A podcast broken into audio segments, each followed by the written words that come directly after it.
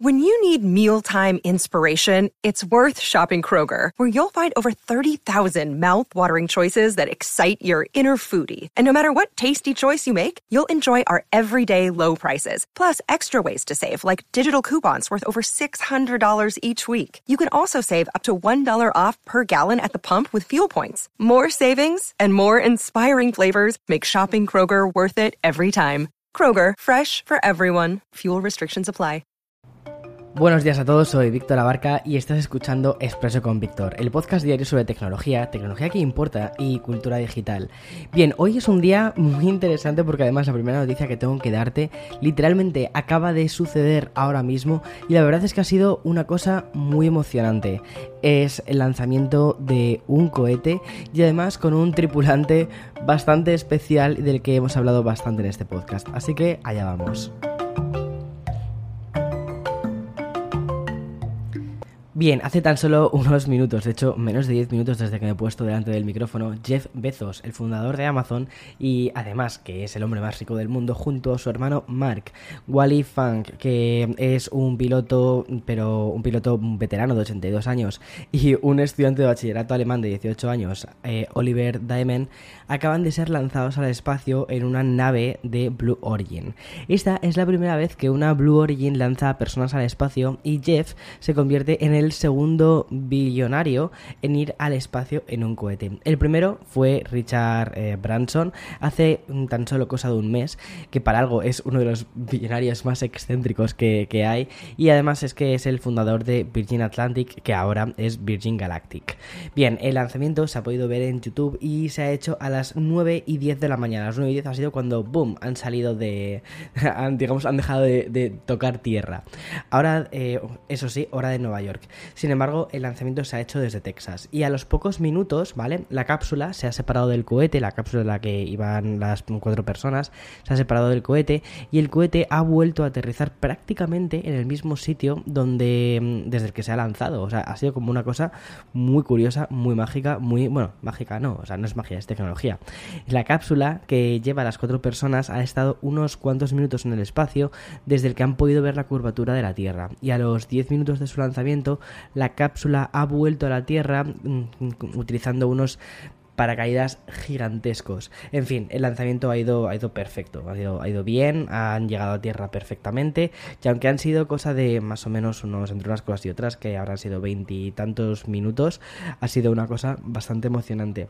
Lo interesante de este lanzamiento es que es el primero que se lanza sin que nadie de la tripulación sea piloto que esté controlando la situación, sino que se lanza eh, sin ningún tipo de input humano y de forma completamente autónoma, una nave autónoma la idea de que Blue Origin lanzase esta primera cápsula tripulada con Jeff Bezos era asegurar que este proyecto es lo suficientemente seguro para todo el mundo. Me parece muy curiosa cómo esta nueva carrera espacial nos hace mirar hacia arriba, soñar con otros lugares, con otros mundos, porque cuando miramos a nuestros pies, sobre todo últimamente, vemos un, futuro a veces árido para el planeta Tierra. Bien, yo creo que a veces tendremos que mirar más hacia eso. Bien, la siguiente noticia tiene que ver algo con... Tiene, es mucho más normal, ¿vale? Tiene que ver algo con, Tiene que ver con algo que llevamos siempre nosotros en nuestro día a día, y no tanto con cohetes. Y es que Apple ha actualizado el sistema operativo a la versión de iOS 14.7.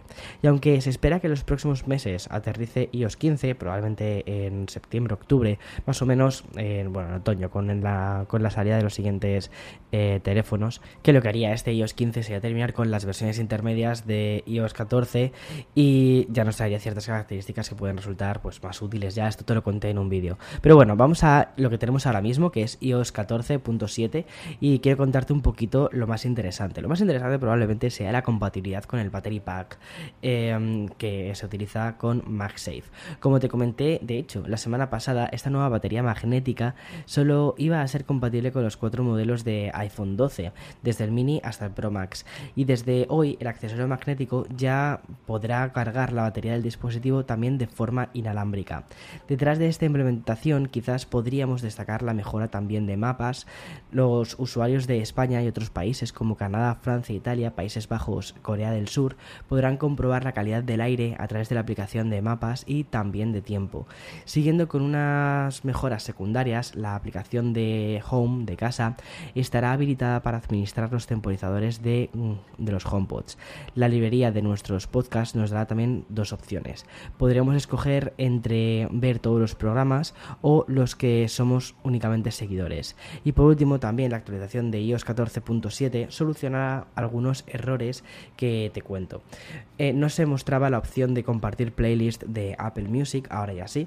Era posible que antes la reproducción con Dolby Atmos y Lossless de Apple Music se tuviese de forma completamente inesperada. A mí, por ejemplo, eso no me ha llegado a pasar. Sí que he tenido algunas desconexiones, curiosamente, con los auriculares, pero eso no sé si lo han solucionado. Tendré que verlo cuando lo actualice. También se podía volver a mostrar el mensaje de servicio de la batería que ya había desaparecido al reiniciar en algunos modelos del iPhone 11 y eso parece ya que está solucionado y las pantallas de braille podían anteriormente mostrar información no válida al redactar correos en mail. Cosa que me parece muy curioso, ¿vale? Porque he tenido cuando he leído lo de las pantallas braille he ido a la información de Apple para ver cómo hacen el tema de las pantallas braille mm, con todo el tema de la accesibilidad y me parece una locura la cantidad de opciones de accesibilidad que los, los iPhone. O sea, es increíble. Pero bueno, vamos a hacer aquí una pausa para meter el sponsor del episodio de hoy y después ya continúo con la última noticia que es sobre WhatsApp. Allá vamos. Another day is here and you're ready for it. What to wear? Check. Breakfast, lunch and dinner? Check. Planning for what's next and how to save for it? That's where Bank of America can help. For your financial to-dos, Bank of America has experts ready to help get you closer to your goals. Get started at one of our local financial centers or 24-7 in our mobile banking app. Find a location near you at bankofamerica.com slash talk to us. What would you like the power to do? Mobile banking requires downloading the app and is only available for select devices. Message and data rates may apply. Bank of America and a member FDIC. Como te decía, dejamos Apple para volver a hablar de WhatsApp. Si ayer te informé de las mejoras relacionadas con la parte de la seguridad de la aplicación, hoy te voy a contar una novedad que le puede aupar entre las principales aplicaciones de videollamadas. Si bien es cierto que seguimos prefiriendo, si tienes mm, posiblemente mm, iOS, eh, preferimos FaceTime o incluso Meet o Zoom, son aplicaciones que se han hecho, sobre todo durante esta pandemia, súper conocidas, más en el entorno laboral, por ejemplo, está muchísimo Zoom y también Teams. Bueno, pues desde ayer lunes ya podemos acceder a llamadas grupales, aunque estas ya se hayan comenzado. Esto desde WhatsApp. Esta nueva función será tan sencilla de usar como lo siguiente. Cada vez que hay una videollamada grupal que, esté activa y nosotros queramos entrar, primero lo que haremos será recibir un aviso en nuestro teléfono que indicará que efectivamente se está produciendo esa videollamada. Y para acceder a ella debemos hacer clic en el botón unirse que podremos observar junto, eh, que está, perdona, justo debajo de nuestra foto y desde ahí entraríamos a la llamada. Tal y como cuenta en el comunicado oficial, si alguien en su propio grupo pierde una llamada cuando suena el teléfono, aún pueden unirse cuando lo desees. Es decir, puedes dejar la llamada y volver a unirte siempre que la llamada esté obviamente en curso. Esto me parece muy interesante, sobre todo porque creo que da una perspectiva muy interesante a WhatsApp como, como una aplicación directamente de comunicación. Tienes mensajes, tienes videollamadas y tienes llamadas. Y la parte de videollamadas, la verdad es que se la están currando una barbaridad. No sé, es, es muy interesante hacia dónde está yendo WhatsApp y tengo que ser sincero, yo era una aplicación que no usaba demasiado, que no me gustaba demasiado, pero las últimas noticias que están haciendo, los últimos avances que están haciendo sobre privacidad y todos los nuevos temas que están metiendo también en videollamadas y mm, otros temas de accesibilidad y más cositas, me parece muy interesante. Pero bueno, veamos a ver eh, por dónde evoluciona, sobre todo en la parte de privacidad que para mí creo que es, una de es uno de los puntos más, más importantes, ¿no? Porque al final no quieres que tus conversaciones sean utilizadas no ya para que mm, puedan ser espiadas o movidas de estas, que bueno, seamos sinceros, o sea, tampoco es que nuestra información sea tan, tan, tan interesante, pero lo que no queremos es que al menos nuestra información no esté a la venta, no esté a la venta en, en ad servers.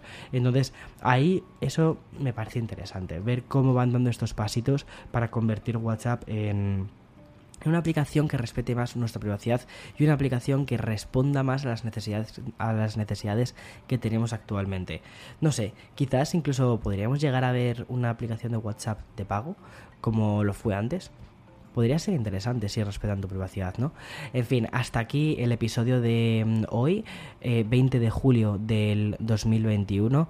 Mañana, como siempre, más y mejor. Así que espero que tengas un día estupendo. Chao, chao. Por cierto, si escuchas este podcast, eh, me encantaría si me puedes dejar algún comentario en, la parte de Apple Podcast o en Google Podcast o donde quieras para ver si, pues bueno, si, si te gusta el podcast y tal. Y si no, pues oye, también me encantaría poder leer tus comentarios en en Twitter o en Instagram. La verdad es que en Twitter estoy últimamente cada vez menos, sobre todo porque no me da mucho la vida. Y hablando de dar o no la vida, ayer hice un huequito, ¿vale? Para poder eh, lanzar un nuevo episodio de Café con Víctor. Además que hemos lanzado una serie que yo creo que te va a encantar. Es sobre la historia de Internet. Eh, lo que vamos a hacer son, creo que son como cinco episodios, lo que tenemos más o menos pensado actualmente. Son cinco episodios que lo que vamos a hacer es reunir o recoger eh, la historia de Internet, pero no desde la perspectiva de año 1990, no, sino más desde la parte más cultural. ¿Qué ha supuesto Internet a nivel cultural? ¿Qué cambios han supuesto las redes sociales? ¿Qué nuevos eh, modos de empresas? ¿Qué nuevos modos de negocios han salido? Todo el tema de los negocios, de los creadores digitales, de los emprendedores digitales, en el cual ahí me meto completamente. Es decir, que yo esté ahora mismo sentado haciendo un podcast y pudiendo vivir de todo esto, de subir vídeos, hacer eso es un negocio completamente digital y eso es algo que es 100% de nuestra nueva cultura. Y mm, justo de eso va esta nueva serie que, que me está encantando hacer. En fin, te veo mañana nos escuchamos mañana. Chao, chao.